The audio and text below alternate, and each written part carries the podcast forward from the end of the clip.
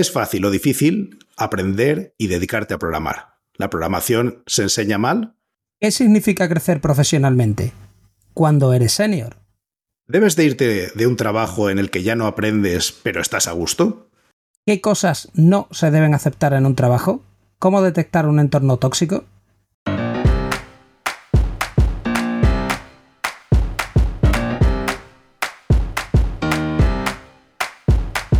Bienvenidos a Unicode U00D1. El podcast para desarrolladores móviles y no tan móviles patrocinado por MongoDB. Yo soy Diego Freniche. Y yo soy Jorge Ortiz.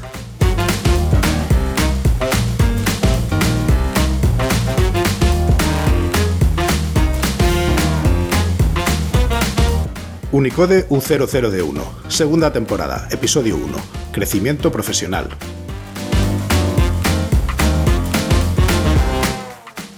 Hola, bienvenidas y bienvenidos a un nuevo episodio de Unicode U00D1. Hoy tenemos como invitado a Gaby Moreno. Gaby es formador Android.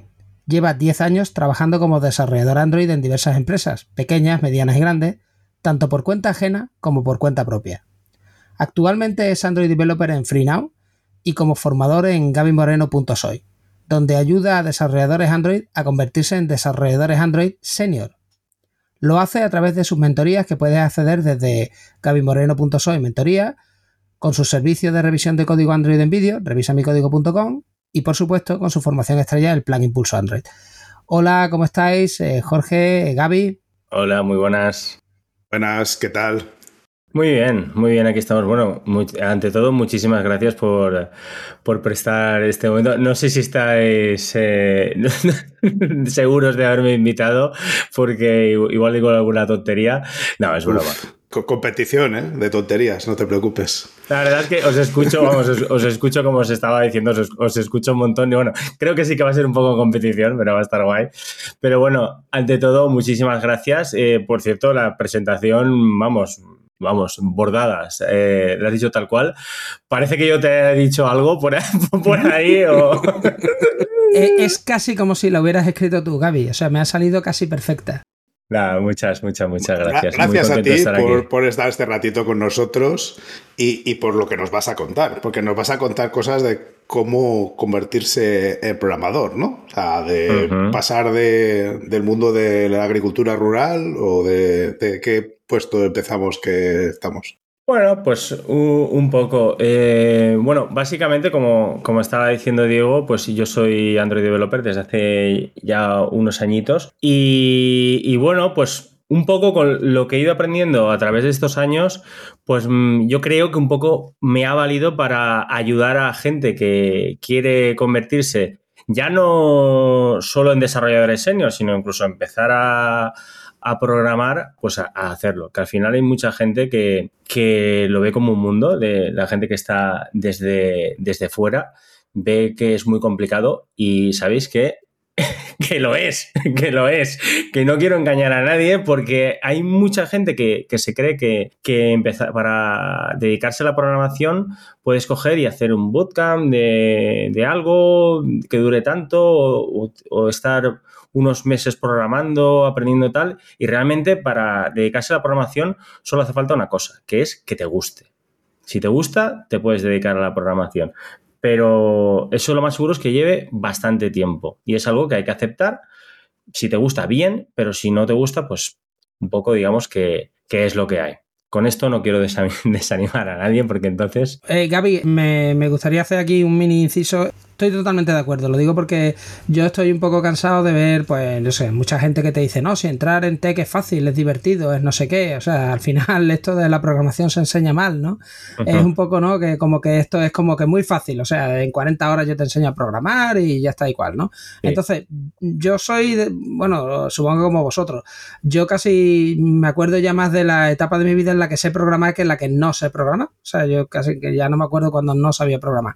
Pero claro, yo antes, por ejemplo, de tomar estudios formales de programación, yo creo que estuve al menos tres años pues picando Basic, aprendiendo Pascal por mi cuenta, es decir, trasteando, tuve tres años.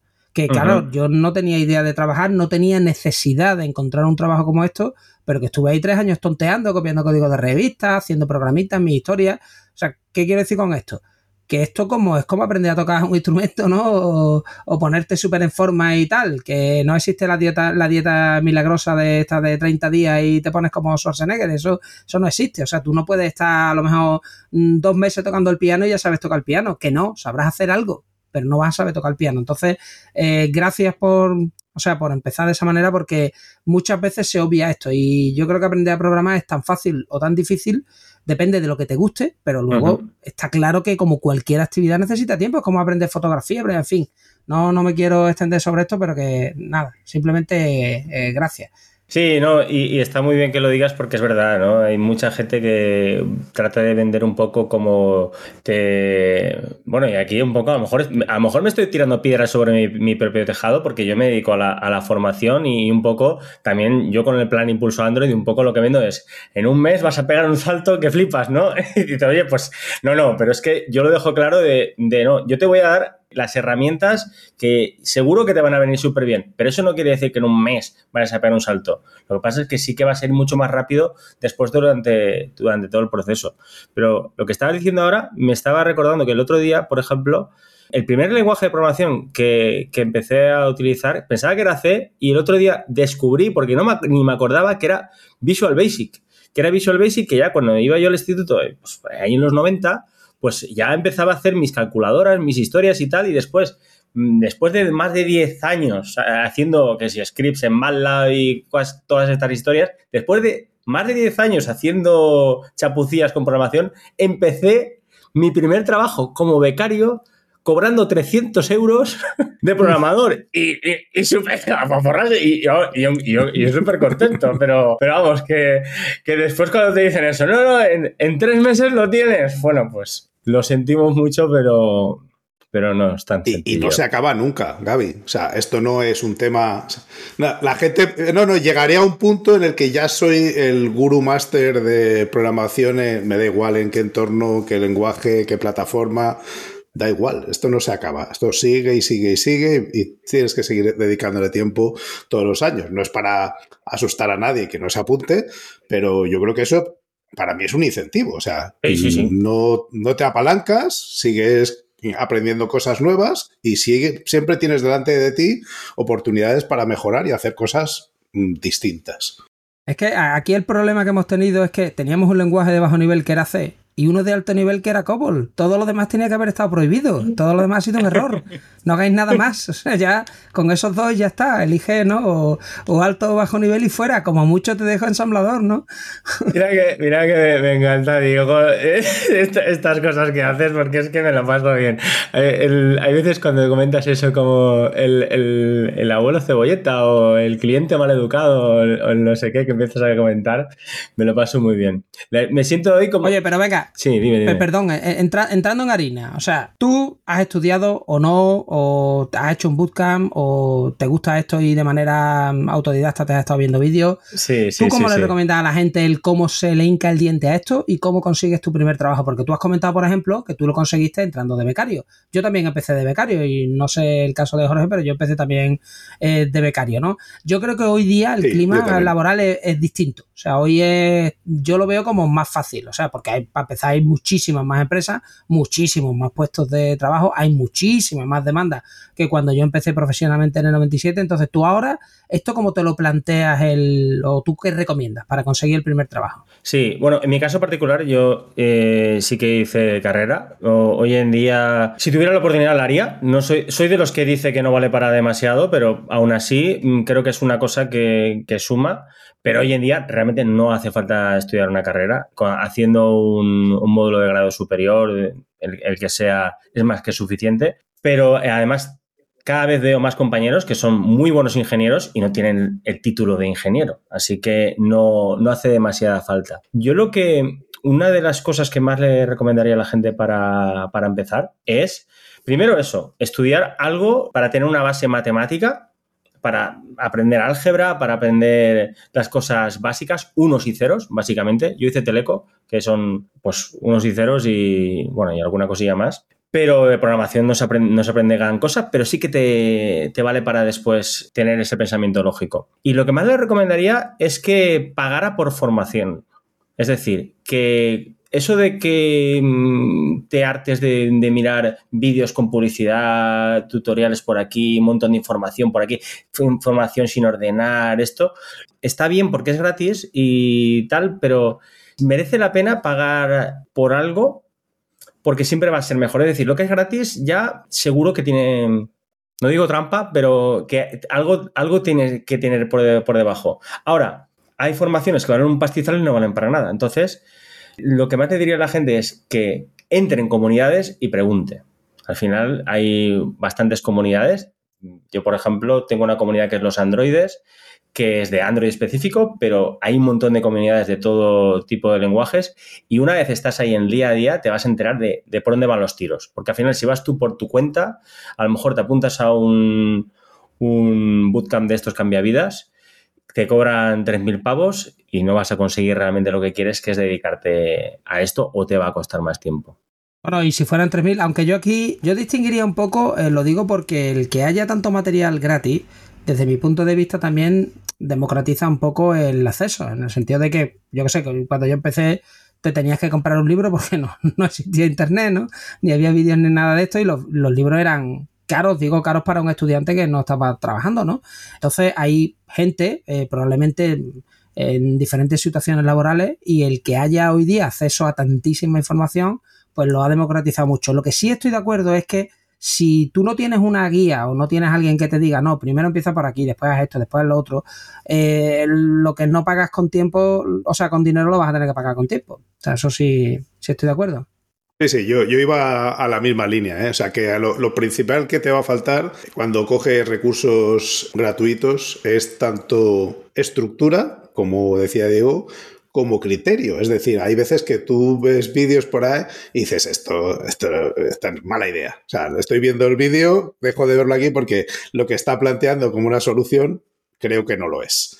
Sin embargo, cuando no tienes el criterio suficiente porque has trabajado cosas parecidas, pues claro, te están contando una cosa, tú le das el halo de autoridad a lo que estás viendo o a lo que estás leyendo y eh, no sabes diferenciar lo bueno de lo malo. Entonces es cierto que contrastar, como comentabas Gaby, es necesario, es, es preguntar a la gente, oye, esto te ha servido, te ha funcionado, te, te ha permitido hacer lo que tú querías, pero volviendo a la parte que decías de lo que tú te has formado y que yo, yo también abogo porque la gente haga una carrera, pero no necesariamente. También conozco excelentes profesionales que no la han hecho. Creo que la carrera te da una cierta estructura y te permite llegar un poco más lejos en alguna de las de los temas así más farragosos, como las estructuras de datos o cosas de ese estilo. Pero de ahí a currar, ¿cómo llegamos? Porque ya salgo y sé escribir no sé, C o sé escribir C o Java o César. ¿Qué pasa ahora?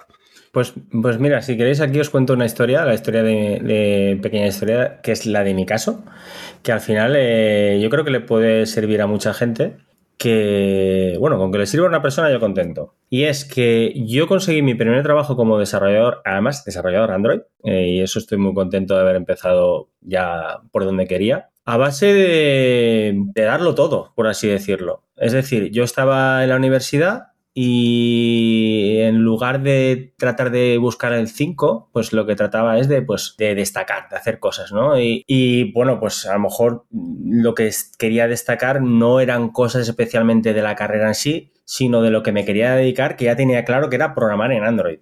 Y entonces pues ya pues estaba ahí haciendo pues mis programitas, mis tal, mis apps. Estamos hablando del año 2011, 2012 que Android estaba, bueno, ya, ya lleva un tiempo, pero no es como ahora, ni, mucho menos. Entonces, pues tú ahí, eh, había que hacer una práctica de una asignatura, no sé qué, y hacías una app en Android y la gente, los profesores se quedaban flipados diciendo, este tío, este chaval, pero que, hace aquí una app, pero sí, había que, había que, hacer unos tonos, que sonara un pip, ¿sabes? Y me ha hecho una app con unos botones aquí. Bueno, pues gracias a, a esa app que hice para una, vamos, que es que había que hacer una tontería de nada, hice una app, pues cogí y me dijo, oye, resulta que tengo un amigo que tiene una empresa que les hace falta un chico, que no sé qué, qué tal, esto. Bueno, pues yo antes de acabar de estudiar ya empecé a trabajar de desarrollador Android gracias a estar ahí moviéndome. Al final, si te mueves, si te, eso, eso típico que dicen, si haces cosas, pasan cosas, vamos, de libro. Así que si a alguien le vale, pues yo en mi caso fue así. ¿Y, cómo se da el paso siguiente? O sea, ya has metido el pie. Eh, yo me imagino que en tu caso, lo que decíamos antes, pues como becario, no te compraste el Rolls Royce en ese primer trabajo, ni, una casa en Marbella, ni no, no daría para mucha cosa, digo yo. Mm. Pero uno quiere crecer, y no solo en pasta, sino crecer profesionalmente, crecer en lo que haces, en lo que te gusta. ¿Cómo, cómo creces? Bueno, pues lo que voy a decir ahora, a lo mejor, pues si está escuchándome algún jefe antiguo mío, ¿sabes? Eh, hace tiempo que no tengo jefes porque yo no me, considero eh, que tener jefes, tener manager, tal, esto, pero a lo mejor hace años sí que tenía algún jefe. A lo mejor si esto lo escucha, no le sienta demasiado bien, pero es la pura realidad. Y es lo que le aconsejo. Yo, sé lo que vas a decir, Gaby. Yo sé lo que vas a decir, que, que solo hay que crecer en pasta, que eso es lo importante. no, no, no es eso, no es eso. Lo que, lo que iba a decir decir es, y es lo que he tenido claro desde el minuto cero, que es que lo más importante que tienes que hacer, que tiene que haber en un trabajo, es lo que estés creciendo en ese trabajo. Y esto que suena así un poco cambia vidas, ¿no? De desarrollo personal, ¿no?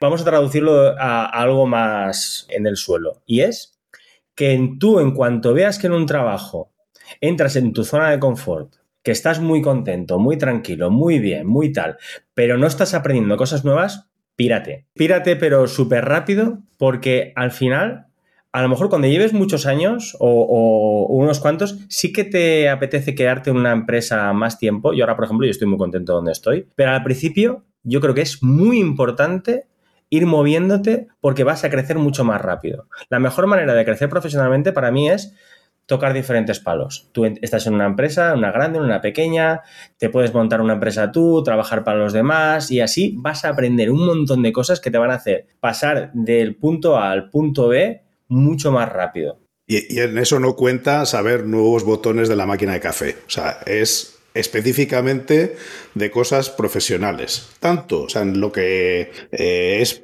puramente técnico como otras habilidades. Entiendo que no estamos limitándonos a saber un lenguaje nuevo o un patrón de diseño o lo que sea, sino también pues a lo mejor cómo gestionar un equipo o cómo eh, actuar como interlocutor delante del cliente o cualquier otra cosa que tampoco tiene que ser específicamente técnica, ¿verdad? Efectivamente. Y de, hecho, al principio, una de las cosas, cuando empiezas a programar, pues una de las cosas que más importancia le das es la parte técnica. Bueno, porque vamos a ver, es que sin la parte técnica, digamos que no hay nada, ¿no? Eh, si tú, tú ya puedes tener unas soft skills que vamos. Es PowerPoint.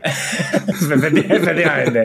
tú puedes tener unas soft skills que, vamos, habilidades comunicativas maravillosas y tal, pero después te ponen ahí eh, delante del código y dices, yo, yo no sé qué hacer. Pues no hacemos nada, ¿no? Pero después con los niños te das cuenta que eso es el 5. El, tener unas habilidades técnicas potentes, eso es el 5. Entonces, es muy importante que tú donde estés no solo aprendas eso, aprendas precisamente eso, a comunicarte. Por ejemplo, imaginemos que estás en un sitio en el que, aquí en España, y que, que se hable solo español. Bueno, pues entonces te estás, te estás perdiendo un montón de cosas, porque si no sabes inglés, eh, lo suyo es que te vayas a una empresa donde se trabaje en inglés, porque vas a, vamos, vas a, vas a abrirte las, ya no te diría abrirte las puertas, sino lo que vas a hacer es no cerrártelas. Porque hoy en día, si solo sabes hablar español, te estás cerrando muchas puertas a, a posibles trabajos y bueno, y aquí sí que sí que diría exactamente eh, mejor remunerado. Basta. Evidentemente, porque. Le, le, cierra las puertas al dinero, al dinero. pero, eh, entonces, supongamos que hablamos ya, eh, como decías, ¿no? No solo el 5 de programar, sino además, pues somos capaces de hacer otras cosas, incluso comunicarnos en otros idiomas. ¿Eso es ya ser senior o qué es ser senior? ¿Ser senior es que ya tienes ganas? Aquí, somos senior todos, ¿eh? Nada, bromas aparte. Es una muy buena pregunta. ¿Qué es ser senior? Que ser senior es algo muy abstracto, porque yo depende en qué momento me lo preguntes. Si me lo preguntas hace cinco años, te daría una respuesta y ahora te, daría otra. Y es algo, eh, a lo mejor de aquí cinco años te diré otra cosa. Eh, ser senior es, digamos, lo que considero a día de hoy es esa capacidad que te hace que los demás puedan confiar en ti. Es decir, una persona que es senior es esa persona que es autosuficiente, que digamos que es autónoma, pero eso, no significa que no pida ayuda, pero que es una persona que tú dices, oye, hay que hacer esto, y esa persona no te va, ni te va a dar excusas, ni te va. Esta dice, yo no quiero que me des excusas, quiero que me des resultados. Y es esa persona que te da resultados. Pero si me preguntas hace cinco años, te hubiera dicho, oye, pues es esa persona que sabe testing, que sabe clean architecture, que sabe tal, y que sabe. Pero es que, claro, ahora, ahora mismo diría, oye, verá, es que es que una persona que, por mucho que sepa eso, si no me da una seguridad, me da lo mismo. Ahora, si una persona no sabe todo eso, tampoco me va a dar seguridad. No sé si he, respondido, pero porque lo veo un poco abstracto. Sí, sí. A ver, no, yo, yo, creo que es abstracto. Otra cosa es que al final es cierto que es un concepto que va en evolución. Normalmente todos tendemos a evolucionar el concepto conforme crecemos nosotros, es decir, para que nosotros estemos en el grupo de seniors, eh, dices, no, si yo ya soy senior, pero es, es verdad que mirando a los demás y a la gente que tú tienes como referente, como buenos profesionales, eh, pues es normal que vayas eh, eh, valorando en esa gente cosas distintas de las que valorabas a lo mejor en un principio. Yo estoy de acuerdo contigo, a mí también pasa. por añadir aquí, desde mi punto de vista estamos tratando, a veces se piensa ¿no? en, en definir lo que es el desarrollador senior o el junior, ¿no?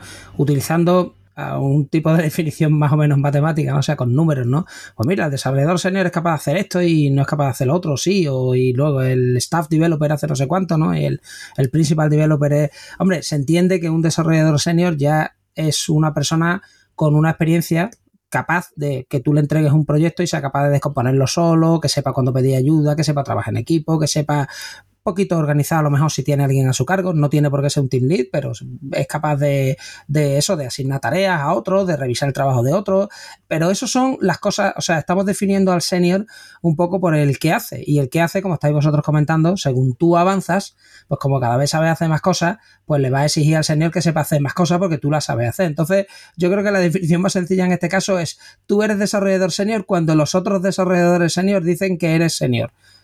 No sé si me explico. Está bien, está bien. Claro, cuando los otros dicen, ah, pues tú también eres senior. Entonces es cuando es como, ah, vale, pero tú no puedes llegar a un sitio y decir, yo soy desarrollador senior, sin validación de nadie. No, no sé si me explico, porque eso lo dices tú y cuántos más, ¿no, Diego? Eso lo estás diciendo tú y, ¿no? Y, y, quién más te acompaña, ¿no? Entonces es un... Pero cuidado, porque, o sea, alguien que puede ser considerado senior en un entorno se va a otro que es es que cuya exigencia es mucho mayor o mucho menor y a lo mejor lo subimos o lo bajamos de grado con el mismo conocimiento, ¿no? Porque eso que estáis diciendo, al final, como es relativo, pues es una persona que en un entorno, digamos, menos exigente, está muy bien considerada y puede ser considerada como senior. En otro entorno que es mucho más exigente, que, el reto es más importante, a lo mejor, hey, cuidado, que aquí esta persona senior, senior, lo justo, ¿no? ¿O eso no es así? Es que es muy abstracto, pero estabas diciéndole y estaba pensando eh, eh, en eso, que depende con, con, quién te codees, ¿no? En el sitio en el que estés, en los cánones que hayan, los baremos serán más altos o más bajos. Por lo que yo con lo que me quedo es que esto es un poco, un poco abstracto de medir y en, muchísimas compañías, por ejemplo, en donde estoy yo, en FreeNow, por supuestísimo que hay un, una grading table con lo que se espera de, cada uno de los roles y tal. Y, sí que es, complicado y en cada compañía tiene unas cosas u otras. Lo que sí que me quedaría es que mm, en las compañías en las que he trabajado, donde sí que existen esos lo que menos se tiene en cuenta son las habilidades técnicas. Es decir, es como que las habilidades técnicas se dan por sentadas. O sea, que ya son, es como ir más allá de eso. Vale, pero entonces déjame que te pongan un aprieto. Venga. Tú estabas diciendo que una de las cosas que haces es ayudar a ser senior. si ser senior es algo, digamos, abstracto, ¿cómo ayudas a ser senior? Es muy buena pregunta y realmente no lo tengo claro. yo, lo que yo hago es, considerándome yo, pues que pueda ser más o menos senior, lo que trato de hacer es yo transmitir lo que yo sé a la otra persona. Entonces, un poco entraría un poco en esto de los cánones, ¿no? digamos, eh, si yo soy si yo soy senior, pues tú te vienes conmigo y yo te voy a enseñar todo lo que yo sé. Entonces, pues tú vas a, vas a coger de mis skills. Lo que pasa es que si, por ejemplo, Yo, pues, en, el plan Impulso Android, que es la, formación, pues, estrella que, tengo, realmente ahora ya he lanzado un modelo de suscripción, que es la suscripción premium, que es, es otra cosa, pero las, formaciones one-to-one que hago, una persona que a lo mejor lleve 10 años programando en Android, pues no le va a merecer la pena eh, hacer el plan Impulso Android. ¿Por qué? Porque lo que le voy a enseñar yo, pues sí, le voy a enseñar cosas, le voy a enseñar truquitos para ser más productivo y para tal, pero no le voy a enseñar grandes cosas. Pero también hay gente que cuando me pregunta, oye, hacer la formación esta, y le digo, oye, de aquí un par de años hablamos. Porque también, eh, si sabe muy poco, tampoco está al nivel que, yo creo que le puedo aportar más. Porque si le tengo que explicar cómo hacer un commit y hacer un push, pues realmente pues, no, me, no me va a merecer la pena. Entonces, retomándome, retomando lo que estabas diciendo, Jorge, de qué es lo que hago yo para convertir a la gente en senior, un poco es como si fuéramos compañeros de trabajo, trabajamos en un repositorio privado, en un proyecto, en, una, en mi caso, pues en una aplicación en Android, y yo vamos haciendo pull requests, y, vamos, yo le voy poniendo tareas, y vamos creando un proyecto entre los dos. Entonces, durante ese proceso, yo le voy transmitiendo todo lo que sé yo como senior a esa persona, y esa persona, el tiempo que esté, normalmente es un mes, pues aprende un montón. Entonces, no es que pase en un mes a ser más senior, pero sí que ahí va afianzando muchas herramientas que le van a hacer falta para subir de nivel. Pregunta, ahí lo que estás hablando sobre todo son de skills técnicas, ¿no? O sea, de habilidades técnicas. Eh, las partes de habilidades sociales, eh, ¿eso también lo trabajáis? Quiero decir, hay también que saber decir que no a veces, ¿no? A tu jefe, porque si tú ya has acordado con tu jefe que tienes 10 tareas para este mes, y de pronto te quiere colar cinco más, pues no, no porque es que no me da tiempo, o sea, ¿cuál de las otras, o sea, de las otras 10 quita cinco? Porque es que no me da tiempo, o sea, es imposible, no, no pues nada, no te voy a decir que sí a todo, yo creo que eso, el no decir que sí a todo es una de las habilidades de ese senior. Totalmente de acuerdo, eso realmente trabajando en el proyecto en GitHub, ese tipo de skills pues no, no las tocamos mucho, pero como es una formación one to one, sí que las tocamos. Y eso también, sobre todo, en donde sí que toco esa parte es en las mentorías que hago que de hecho en, dentro del plan de impulso Android también eh, van incluidas unas mentorías, porque eso ya es como pues, un one-to-one, pero de, libro. El típico one-to-one que haces con tu engineering manager y hablas de, todo este tipo de, cosas. Y ahí, ahí me, gusta bastante, porque hay veces que cosas que tú das por sentadas, porque llevas muchos años ya trabajando en esto, pues mm, la gente pues, que lleva menos tiempo no, no lo tiene tan claro, ¿no? Y, y el hecho de poder dar algún tip a, la gente en ese sentido de, oye, pues mira, em, tú lo que tienes que hacer es, pues mira, pues si, si, estás en una empresa en la que te están metiendo mucha tralla eh, todos los días, todo es urgente, todo tal, esto, oye, pues tú, si, digamos, no trato de decirle a la gente, vamos, Dios me libre, lo que tiene que hacer, pero sí de, oye, tú no has pensado que a lo mejor esto y, ese que les haces pensar y qué tal, yo creo que, es una de las cosas que más disfruto, que en ese sentido más puedo aportar de estas soft skills que, que Diego estaba comentando. No sé si me he ido un poco por los cerros de Úbeda o más o menos he contestado lo que... No, no, yo creo que has contestado muy bien. Y yo decía, o sea, que al final ese proyecto y esa formación que tú estás comentando uno a uno, lo que hace es ofrecerle ese entorno un poco más exigente para que esa persona cambie su nivel de autoexigencia a, a ese, a lo que sería el considerarse un senior, entiendo, ¿no? Porque todos los entornos que son más exigentes son entornos buenos para currar o hay algunos que no son tan buenos. Esa es, una, esa es una buena pregunta y, la verdad es que estoy contento de poder responderla. Estoy contento de poder responderla porque como he trabajado... Sin cortes de manga. Sin, cortes sin de manga. No, pero la, verdad es que la mayoría de los sitios en los que he trabajado he estado muy a gusto, pero como he trabajado en, en muchos, hay sitios en los que he aprendido cosas que, son las, las, cosas que no se deben aceptar ¿no? En, un, en un trabajo. Es decir, tú si estás en un trabajo y no estás a gusto por, por el ambiente que hay, por el tal, por mucho que te paguen o por mucho que yo lo, lo que recomendaría es de ir de ahí. Y dicho así suena bastante abstracto esto también, pero voy a ser más específico porque si no los que nos están escuchando se van a quedar un poco diciendo, a ver, ¿qué, qué me está contando que no me está diciendo nada Gaby? Vamos a ver, tú si estás en un sitio en el que mm, el modus operandi es que esto es para ayer, o cuando se, la palabra urgente se dice mucho, cuando la, comunicación asíncrona brilla por su esencia, cuando eh, es preferible calentar la silla a entregar las cosas, todo ese tipo de entornos, lo que se suelen llamar son entornos tóxicos, yo lo que le recomendaría a todo el mundo, si puede, es decir, no, esto no es un consejo de inversión, Yo lo que le recomendaría a todo el mundo es que huya de ahí porque cuanto más tiempo esté, más tiempo va a estar perdiendo que estaría en otro sitio donde estaría creciendo más. Entonces, sí, eso es mi consejo. Perdón, me acabo de levantar de la siesta y he escuchado que se estaban quejando de las empresas, entonces vengo aquí a, ¿no? dar mi granito, que es, lo que a mí me interesa. Entonces, para detectar lo que son estos entornos tóxicos, yo mi regla de tres, no sé la vuestra, pero siempre ha sido, si me levanto por la mañana y me duele la barriga, porque literalmente físicamente he sentido como dolor de barriga a veces antes de, como náuseas, ¿no? Antes de ir a trabajar. En cuanto que noto eso, eh, digo, mira, esto no, no merece la pena y, hombre, bueno, Sabemos que lo importante en el puesto de trabajo no es lo que crece, sino lo que te van a pagar de más, pero quitando, o no era así. El caso es que la pregunta que yo me hago es vosotros, o sea, fácil para la gente, para que, porque igual están, están metidos ahora mismo, ¿no? Qué bueno, tío. en, en, una cárnica que no te das ni cuenta de que te están pegando a latigazos todos los días, ¿no? Porque, claro, tú acabas acostumbrándote al ritmo de trabajo de lo que hay allí y a lo mejor, pues si nadie se va hasta las 7, pues tú te quedas allí hasta las 7, aunque te tenías que ir a las 5, pero te quedas allí hasta las 7 porque es que está todo el mundo allí, aunque sea leyendo el periódico, viendo YouTube o lo que sea, ¿no?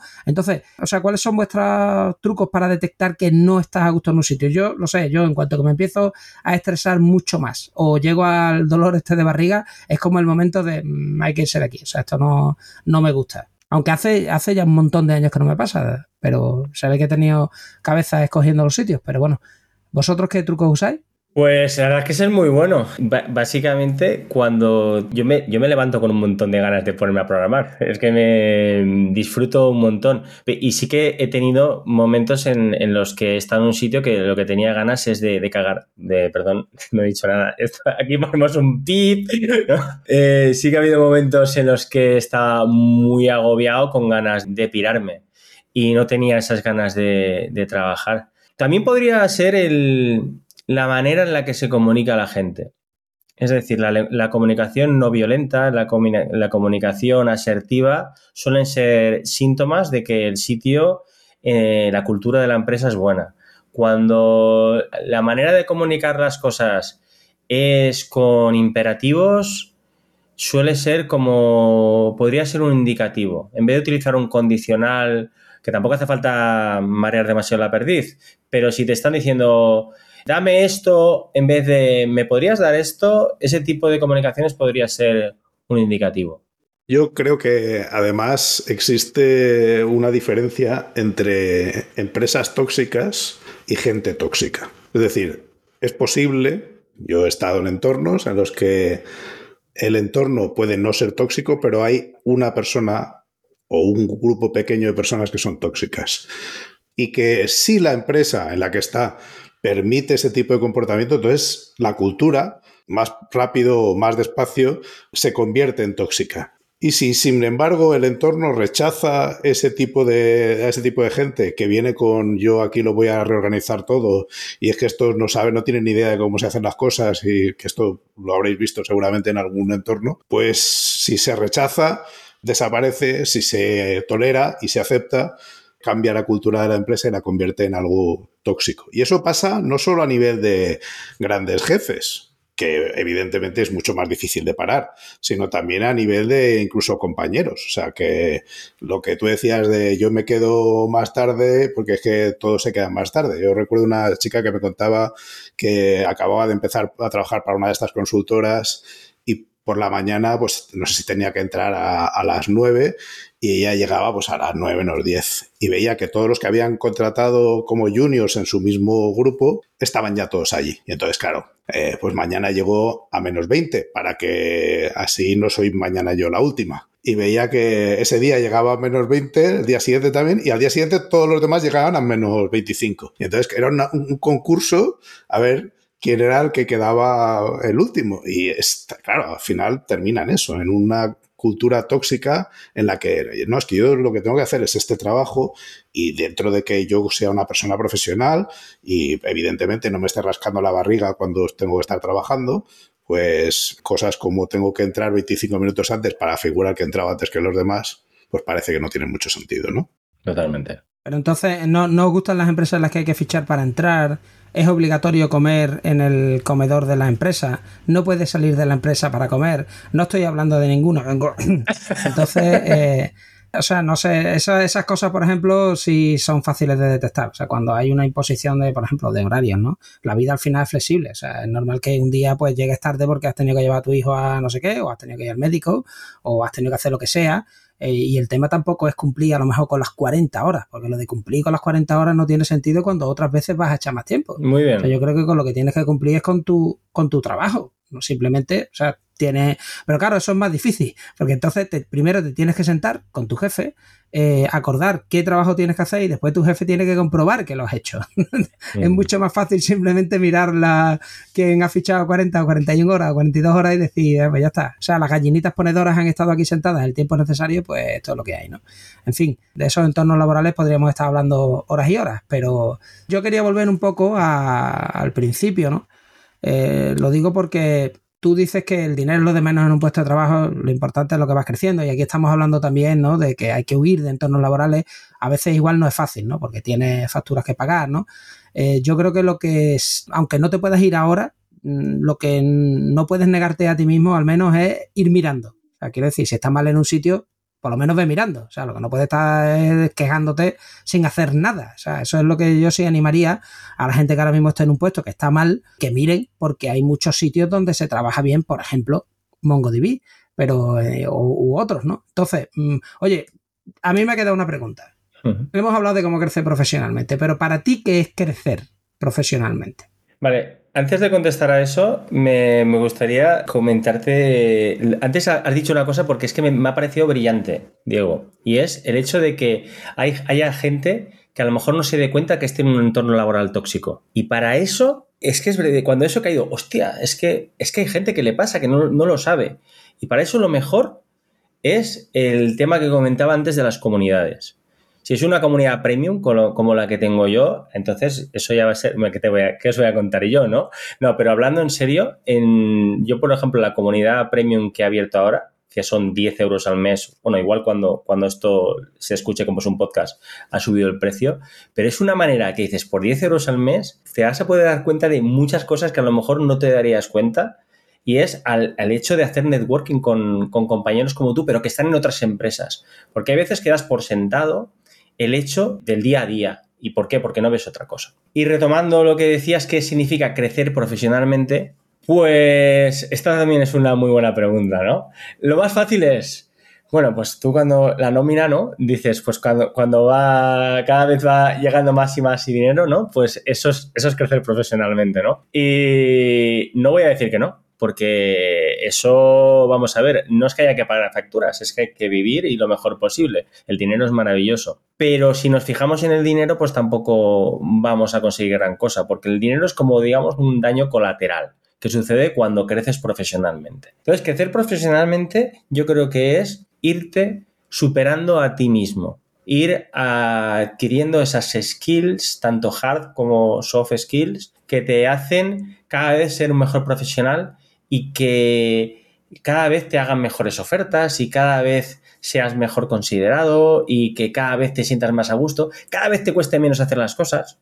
Yo me acuerdo cuando empecé hace unos años, unos cuantos años, monté una empresa y que a mí para hacer una, app me, me tiraba un mes. Pero no porque la tecnología está, no, sino porque no tenía ni papa, no tenía ni idea de hacer las cosas. Y ahora mismo el, el hecho de poder hacer cosas mucho más rápido, eso es maravilloso porque te da un, un margen de maniobra, una alegría, un poder hacer cosas. Entonces, crecer profesionalmente es como digamos, como estar en una carrera continua de superación, pero no contra los demás, sino contra ti mismo. Y siempre estar tratando de superarte. Esa filosofía Kaizen, que se suele comentar. No, a ver, yo estoy muy de acuerdo en que al final es un tema no contra los demás, sino contra ti mismo y que evidentemente tienes que estar a gusto. Estoy de acuerdo en lo del efecto colateral y oye, bienvenidos sean los efectos colaterales, que no les vamos a hacer feos, porque como tú dices, hay que vivir, hay que vivir bien. Yo creo que también hay una cosa que es importante y que hay poca mentalidad, por lo menos en mi experiencia en, España y en entornos latinoamericanos, que es que no, el crecimiento no siempre es hacia arriba. A veces el crecimiento es de lado. Y a veces eh, el poder evolucionar a otras áreas que en ese momento te atraen más y que, oye, tú has hecho desarrollo y ahora quieres hacer marketing haciendo dentro de eso, o quieres pasarte a la parte de las ventas porque te atrae más, y además paga mejor. Eh, o, por, la razón que sea y quieres cambiar no verticalmente, sino también horizontalmente, porque te permite eh, satisfacer inquietudes que tengas, eso también es crecer, en mi opinión. Totalmente. Entonces tú hablas de que crecer profesionalmente no no es ir irrevocablemente a cumplir el principio de Peter, ¿no? O sea, también se puede crecer hacia otras cosas, ¿no? Que no es llegar a tu máximo nivel de incompetencia. Eso lo digo porque muchas eh, veces. Sí, pero incompetencia en otras áreas también. no, quiero decir que se confunde muchas veces el crecer profesionalmente con el que cambie tu título, ¿no? Y no, no, yo creo que no tiene nada que ver. O sea, una cosa es que tú sepas gestionarte mejor tú a ti mismo, tus emociones, el tiempo, que hayas descubierto una manera más rápida del email, que escribas código pues, con más facilidad, que tengas una base de conocimiento enorme tuya, que, te hayas leído 10 libros en el último año. O sea, yo creo que eso es crecimiento tuyo como persona y eso no tiene hay mucha gente que lo lleva ligado a, ha cambiado mi título, o sea, ahora en mi título um, pone que soy Senior Developer Advocate del no sé qué, no sé cuánto, de principal, de, y eso muchas veces lleva a gente a querer crecer eh, yendo hacia temas de gestión, aunque no le gusten, que si te gustan los temas de gestión, me parece bien, o sea, tiene que haber gente con vicios de todos los tipos, pero si no te gustan, yo creo que es, hay gente que confunde el crecimiento no profesional con el subir de nivel yendo hacia gestión y entonces vas cumpliendo el principio de Peter. Afortunadamente creo, iba a decir tú creo, ¿no? creo firmemente que, que esto está cambiando. Y está cambiando porque cada vez se ve más que en las empresas, en, sobre todo en las grandes compañías, que el crecimiento a nivel, a nivel técnico se puede hacer. Es decir, no solo. Antes sí, que es verdad que antes, si tú querías crecer. Si tú querías crecer económicamente, tú pues tenías que pasar al management. Y, ahora cada vez más tú puedes crecer a, nivel técnico. Pero es que realmente cada uno tiene su propia carrera. Yo, yo he sido DJ, yo he sido DJ muchos años, pero vamos a ver, no DJ de, que pinchaba en mi casa o para los amigos, no, no, yo he pinchado infinidad de, bueno, infinidad de sitios, no, pero infinidad de noches y años y años y años tras la cabina. Pues el hecho de haber estado trabajando de DJ a mí me ha valido de mucho. A mí me vale, de lo que hice es un cambio de escalera. Hay skills que adquirí siendo DJ las he ido utilizando y las he ido ampliando y han habido cosas que, de hecho eh, yo sigo trabajando por cuenta ajena, pero también por cuenta propia. Y lo que hago, la parte de haber sido DJ, me vale muchísimo para todo lo que hago con lo de gabymoreno.soy, los androides y demás. Yo no te voy a poner un compromiso y no te voy a preguntar si se liga mucho como DJ. bueno, ya, estoy casado, ya estoy casado. Yo ya estoy muy, muy contento con mi novia. Pues yo creo que hemos dado unas cuantas vueltas a crecer y progresar. Así que muchas gracias, Gaby. Gracias a vosotros. Ya sabes que dónde estamos cuando quieras y, y hasta otra. El que está agradecido soy yo, vamos, pero súper, súper agradecido. Me lo he pasado súper, súper bien. Ya os digo que os escucho, vamos, prácticamente todos, todos los episodios de arriba abajo y, vamos, me ha, encantado la experiencia porque es como vivirla desde dentro. Así que muchísimas gracias, Diego, Jorge. un placer. Cuando queráis, aquí estoy. Pues nada, muchas gracias y a los que estáis escuchando, ya sabéis, si queréis sentiros como Gaby, pues ponernos cinco estrellas, en fin, compartir el podcast, todas estas cosas y nada, y disfrutar. Aunque yo lo más, lo más cercano que he estado a una cabina de DJ ha sido jugar al, al DJ Hero en la Xbox, pero bueno. Venga, hasta luego. Claro. Hasta luego. Gracias por escucharnos. Si te ha gustado y quieres que podamos crear nuevos episodios, te pedimos que nos ayudes a difundir este podcast. Puedes decírselo a tus compañeros, retuitear cuando anunciemos nuevos episodios, suscribirte para que se descarguen los nuevos episodios automáticamente, o todavía mejor, puedes ponernos una valoración espectacular en tu plataforma de podcasting. Si tienes sugerencias sobre cómo podemos hacerlo mejor, propuestas de invitados o contenidos, ponlo en un tuit mencionando a Diego, arroba de Freniche, o a Jorge, arroba JD Ortiz. Te recomendamos atender a los meetups de Realm Tienes el enlace en la descripción. Y si tienes dudas sobre Realm o MongoDB, puedes participar en los foros. Si podemos aportar algo a tu comunidad, estaríamos encantados de atender a vuestros eventos, podcasts, conferencias o meetups. Por último, queremos recomendarte nuestro podcast hermano en inglés, The MongoDB Podcast, presentado por Michael Lynn y en el que se entrevista a desarrolladores, emprendedores y empresas. Lo tienes disponible en las principales plataformas de podcasting. Esto es todo por este episodio de Unicode U00D1 Podcast. Hasta la semana que viene.